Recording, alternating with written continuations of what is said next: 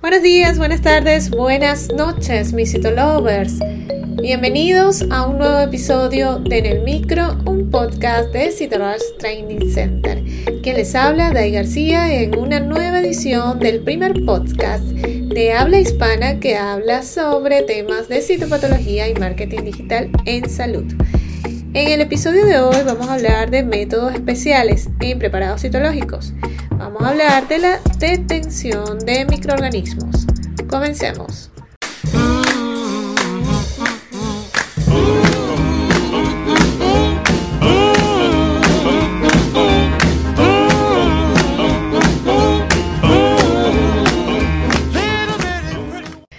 Detención de microorganismos. La citología se ha consolidado como la técnica de elección para diagnosticar algunas enfermedades infecciosas, como la neumonía por Pneumocitis carini. En otros procesos aporta información valiosa al resto de los estudios. Nos centraremos aquí en las enfermedades en las que la citología desempeña un papel primordial. La neumonía por Pneumocitis carini Generalmente em, la utilizamos en laboratorio de citología con la tinción argéntica, como la plata metenamina de Gomori y sus modificaciones. Y son el estándar para entonces diagnosticar esta patología. Es una técnica muy sensible, aunque relativamente costosa y laboriosa, incluso con las modificaciones que emplean en microondas. Es probable que sea la mejor elección para detectar organismos aislados. La tinción de Disquick es rápida, económica y muy sensible para teñir grupos de microorganismos. Sin embargo, su interpretación requiere una cierta experiencia ya que tiene las estructuras del interior de los quistes más que la propia pared del quiste, de mayor tamaño y más fácil de identificar.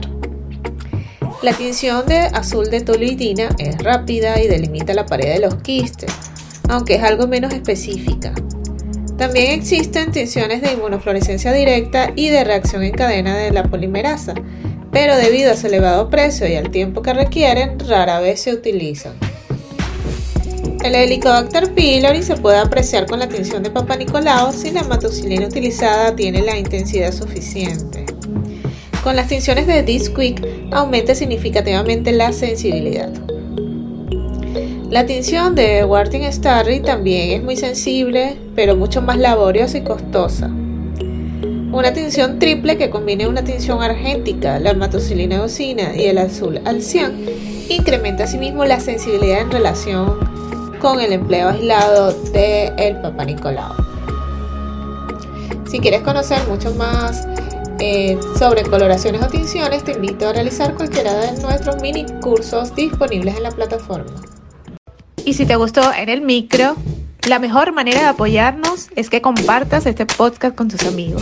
Puedes escucharnos en tu plataforma de podcast favorita o a través de Spotify, iTunes, Google Podcast y otras plataformas. Asimismo, puedes escucharnos desde nuestra página web www.citorushtc.com. Asimismo, recuerda revisar nuestros artículos en el blog en la misma página web y seguirnos en las redes sociales como arroba en Twitter, Facebook, Instagram y TikTok y suscribirte al canal de YouTube. Mi nombre es Dai García y soy CEO and founder de Cito Hasta una próxima emisión.